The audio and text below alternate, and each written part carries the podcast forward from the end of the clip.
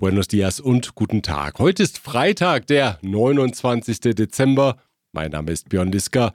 Herzlich willkommen zur, Sie ahnen es, letzten Ausgabe des Mexiko-Podcasts in diesem Jahr. Ein kurzes Update sollte das eigentlich werden, aber es ist ganz schön viel passiert in der vergangenen Woche. Los geht's. Endlich den Neustart konnte die nun wieder staatliche Luftfahrtgesellschaft Mexicana feiern. Ursprünglich war geplant, dass sie schon zum Monatsbeginn abheben sollte. Das hat dann nicht geklappt. Aber am Dienstag, dem 26. Dezember, ging es nun wirklich los. Als die Boeing 737 zur Startposition rollte, um den ersten Flug vom Hauptstadtflughafen Felipe Angeles zum neuen Flughafen Felipe Carrillo Puerto in Tulum anzutreten, da gab es aus dem Tower ein herzliches Willkommen. Mexicana 1788 desde la torre de control del Aeropuerto Internacional Felipe Ángeles le damos la más cordial bienvenida a la aerolínea del Estado mexicano, Mexicana de Aviación. Der Neustart verlief dann mit Hindernissen. Die Maschine musste in Merida zwischenlanden, weil in Tulum dichter Nebel die Sperrung des Flughafens erforderlich machte. Aber das ist natürlich nur eine Randnotiz. Festzuhalten bleibt, dass Präsident Andrés Manuel López Obrador die emblematische Luftfahrtgesellschaft wie versprochen wiederbelebt hat. Zunächst einmal fliegt sie 14 Ziele an, wie General José Gerardo Vega Rivera erklärt, er ist Geschäftsführer des Staatskonzerns Grupo Olmeca Maya Mexica, das unter anderem die Mexicana kontrolliert. De manera inicial La aerolínea realizará operaciones desde el Aeropuerto Internacional Felipe Ángeles hacia 14 destinos del país, ubicados en los estados de Baja California, Campeche, Chiapas, Guerrero, Jalisco, Nuevo León, Quintana Roo, Sinaloa, Tabasco, Tamaulipas y Yucatán. A estos destinos, en próximas fechas, se agregarán cuatro más Nuevo Laredo, Tamaulipas, Uruapan, Michoacán, Huatulco y Ciudad Ixtepec, Oaxaca. Überzeugen will die Mexikaner mit einer klaren Tarifstruktur und attraktiven Preisen. Klare Tarife, das klingt gut, denn bei den privaten Linien ist das ja mitunter durchaus kompliziert. Da kann eine etwas zu große Tasche im Handgepäck schnell zum Problem werden, das ein Upgrade in eine höhere Tarifklasse erforderlich macht. Der Geschäftsführer der Mexikaner, Sergio Montaño, sagt, bei ihnen sei alles ganz simpel, die Tickets seien günstig und außerdem enthielten sie Kritiker bemängeln, dass der Flugbetrieb vom Steuerzahler subventioniert werden muss, denn kostendeckend könne die Mexikaner nicht fliegen. Zugleich sei das ein Wettbewerbsvorteil gegenüber den privaten Linien, bei denen deswegen mittelfristig Arbeitsplätze in Gefahr seien. Die Mexikaner ist also abgehoben, der Tren Maya ist angerollt und auch der Zug über den Isthmus von Tehuantepec fährt bereits probeweise. Präsident López Obrador war an Bord des ersten Personenzuges, der zwischen dem Golf von Mexiko und dem Pazifik verkehrte, zwischen Coatzacoalcos und Salina Cruz nämlich. Begleitet wurde er unter anderem von den Gouverneuren von Veracruz, Oaxaca und Tabasco, von dem Unternehmer Carlos Slim und von US-Botschafter Ken Salazar. Die Verbindung soll bekanntlich vor allem für Güter genutzt werden und dem Panama-Kanal Konkurrenz machen. Multimodal statt Wasserkanal, das ist die Idee. Dafür sollen insgesamt 1200 Kilometer Schienen verlegt werden, Vierspurig soll die Strecke also sein, denn die Distanz beträgt 300 Kilometer. Mit einer Fertigstellung rechnet die Regierung Ende 2024. Diese Ausgabe erreicht sie mit der freundlichen Unterstützung der folgenden Unternehmen. Chloemecom, Technologien für die Automatisierung und die Energieverteilung in der industriellen Anwendung. Kernliebers, der globale Technologieführer für hochkomplexe Teile und Baugruppen mit den Schwerpunkten Federn und Standsteile. Evonik, ein weltweit führendes Unternehmen der Spezialchemie. Zurück auf der Tagesordnung ist das Thema Migration. Und wie? Am Heiligabend setzte sich eine neue Karawane von Migranten von Tapachula aus in Bewegung. Ziel ist die US-Grenze. Als Exodus der Armut bezeichnen die Migranten ihre Karawane. Auf den Weg gemacht haben sich 8000 Menschen. Die Bilder haben natürlich sofort die US-Politik alarmiert. Sie sind ein gefundenes Fressen für die Republikaner und sorgen bei den regierenden Demokraten für Panik. US-Präsident Joe Biden sandte umgehend US-Außenminister Anthony Blinken, US-Heimatschutzminister Alejandro Mayorkas und Sicherheitsberaterin Liz Sherwood Randall zu einem Krisengespräch mit Präsident López Obrador nach Mexiko-Stadt. Bei dem Gespräch am Mittwoch drangen sie dem Vernehmen nach darauf, dass Mexiko die Karawane stoppen möge. López Obrador seinerseits wiederholte die Empfehlung, die USA sollten doch bitte ihren Beitrag leisten, um die Migrationsgründe in den jeweiligen Ländern zu beseitigen. Lo ideal es que se ayude a países pobres. Cuando hay eh, crisis económica o cuando hay crisis política, se incrementa el flujo migratorio. Mexiko seinerseits unternehme bereits alles in seiner Macht Stehende, um die Länder in Zentralamerika zu unterstützen und so den Migrationsdruck zu mindern. Daran möge sich der US-Kongress ein Beispiel nehmen. Nosotros estamos destinando recursos a apoyar a hermanos centroamericanos.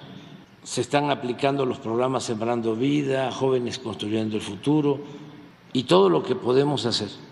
Y eso es lo que debería de estar eh, proponiendo el Congreso, con todo respeto. Ein Ergebnis der Gespräche war die Gründung einer bilateralen Arbeitsgruppe zum Migrationsthema. Zudem habe die US-Seite ihm zugesichert, dass es keine weiteren Sperrungen von Grenzübergängen geben werde, sagte Präsident López Obrador nach dem Treffen. In einer ersten Reaktion nämlich hatte die US-Grenzbehörde mehrere Übergänge in Texas temporär geschlossen, was zu einem Aufschrei der mexikanischen Exporteure geführt hatte.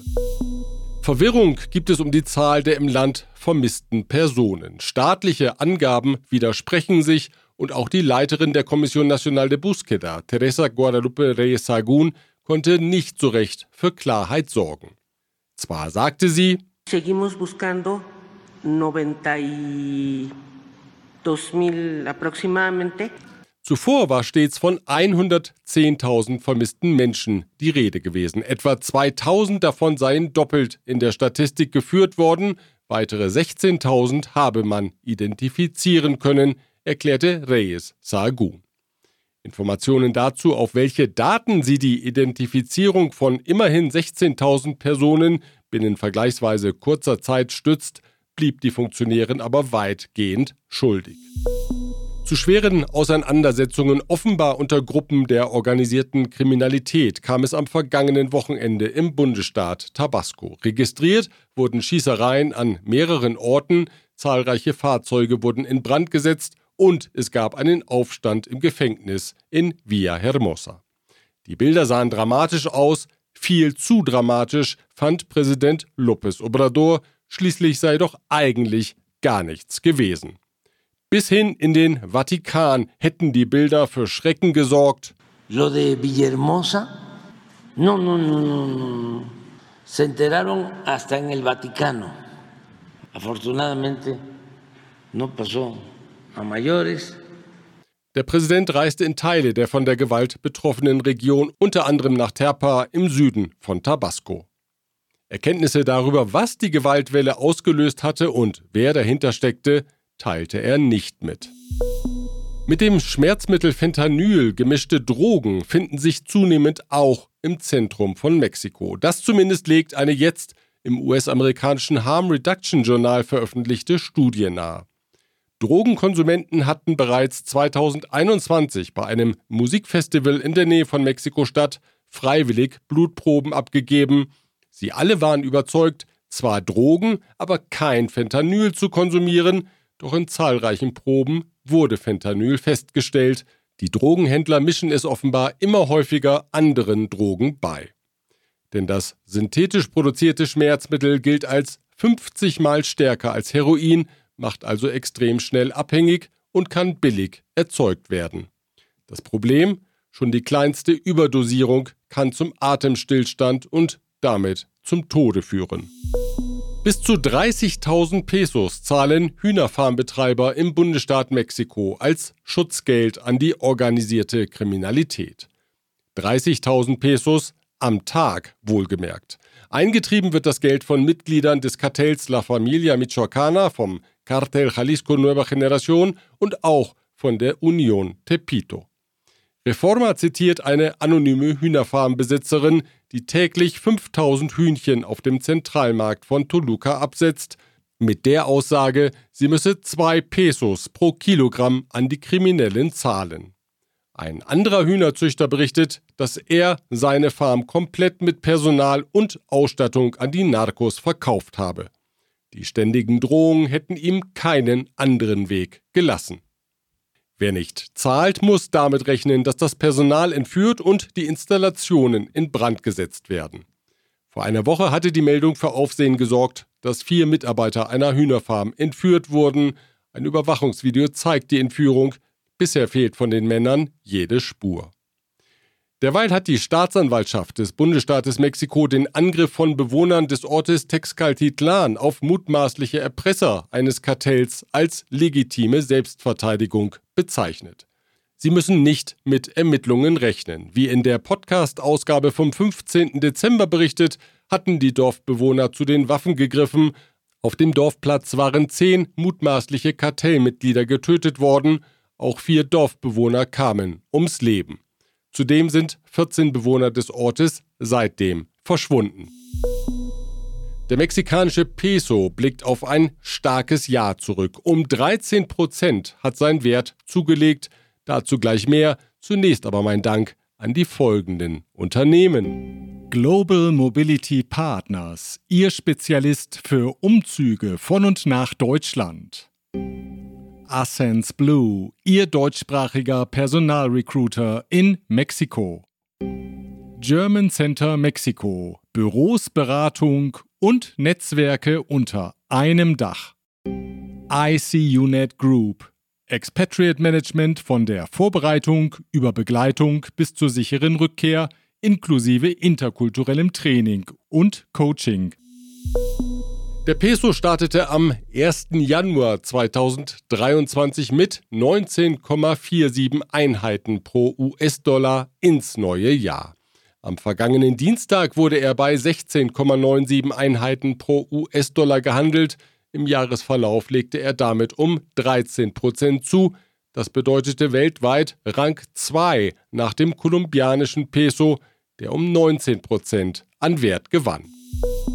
Viel besser als erwartet lief es für Mexikos Wirtschaft. Vor Jahresfrist hatten viele unabhängige Beobachter ein Wirtschaftswachstum in der Größenordnung von gut einem Prozentpunkt prognostiziert. Mexikos Regierung zeigte sich optimistischer und gab 3% Wachstum als Prognose aus. Selbst dieser Wert kann von der tatsächlichen Entwicklung noch überrundet werden. Gründe sind der starke Binnenkonsum, die überraschend kräftige Nachfrage aus den USA und die Bemühungen der US-Regierung, sich vom Handelspartner China unabhängiger zu machen. Davon profitiert Mexiko, das in diesem Jahr China als wichtigsten Handelspartner der USA ablöste. Beobachter hatten eigentlich erwartet, dass die hohen Zinsen in den USA die Konsumlaune der Bürger bremsen würden, doch die zeigten sich überraschend ausgabenfreudig und davon profitierten immer häufiger Produkte, auf denen Echo in Mexiko steht. Die ausländischen Investitionen in Mexikos Automobilindustrie verzeichneten in den ersten drei Quartalen des Jahres ein Plus von 65 Prozent im Vergleich zum Vorjahreszeitraum. Das teilte jetzt der Branchenverband AMIA mit. Insgesamt hätten die Unternehmen im ersten Dreivierteljahr 7,4 Milliarden US-Dollar investiert, ein Wert, der auch das Vorpandemiejahr 2019 kräftig übertraf, als die Investitionen sich auf knapp 6 Milliarden US-Dollar beliefen. Gute Exportergebnisse meldet der Branchenverband der Schuhfabrikanten des Bundesstaates Guanajuato, dem wichtigsten Produktionsstandort der Schuhindustrie. Die Preise der hauptsächlich in die USA ausgeführten Schuhe bewegen sich nach Angaben des Verbandes zwischen 50 und 80 US-Dollar. Das seien 15 Prozent mehr als im Vorjahr. Mexikos Fabrikanten könnten die höheren Preise aufrufen, weil sie nun eine höhere Fertigungsqualität und eine breitere Angebotspalette böten und zudem die Bekanntheit mexikanischer Marken bei den US-Konsumenten wachse. Gleich geht's weiter. Zuvor aber bedanke ich mich bei den folgenden Unternehmen. Protection Dynamica, Ihr deutschsprachiger Versicherungsmakler mit internationaler Erfahrung, seit 67 Jahren vertrauensvoll an der Seite von Privat- und Firmenkunden.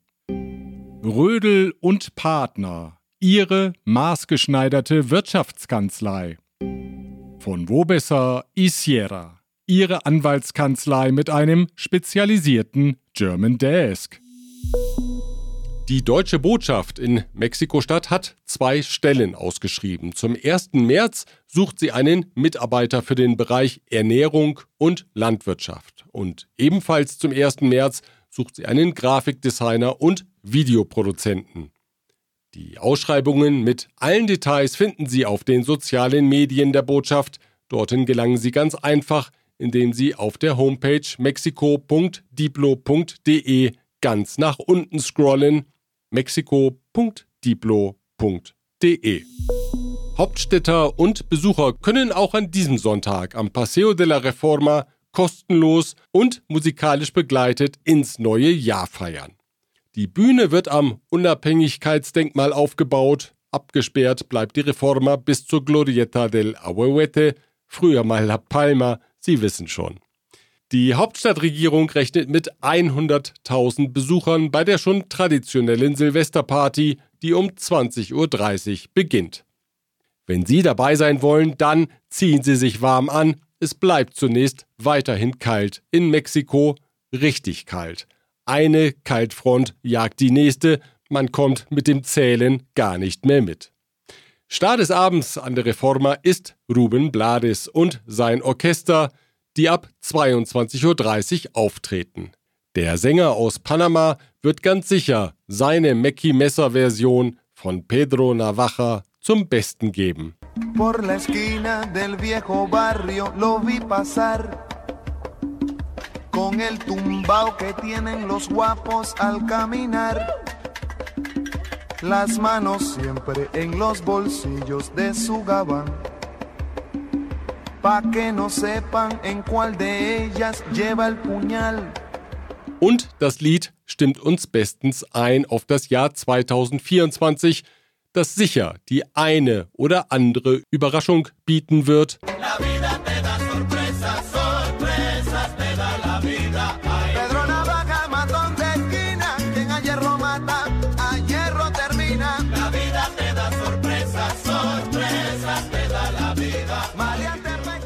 Sonst wäre es ja auch langweilig. Kommen Sie gut rein ins 2024. Vielen Dank für Ihre Aufmerksamkeit, nicht nur heute, sondern im gesamten zu Ende gehenden Jahr. Und mein ganz besonderer Dank gilt allen Firmen, die diesen Podcast unterstützen. Wir hören uns wieder am nächsten Freitag, wenn Sie mögen. Bis dahin.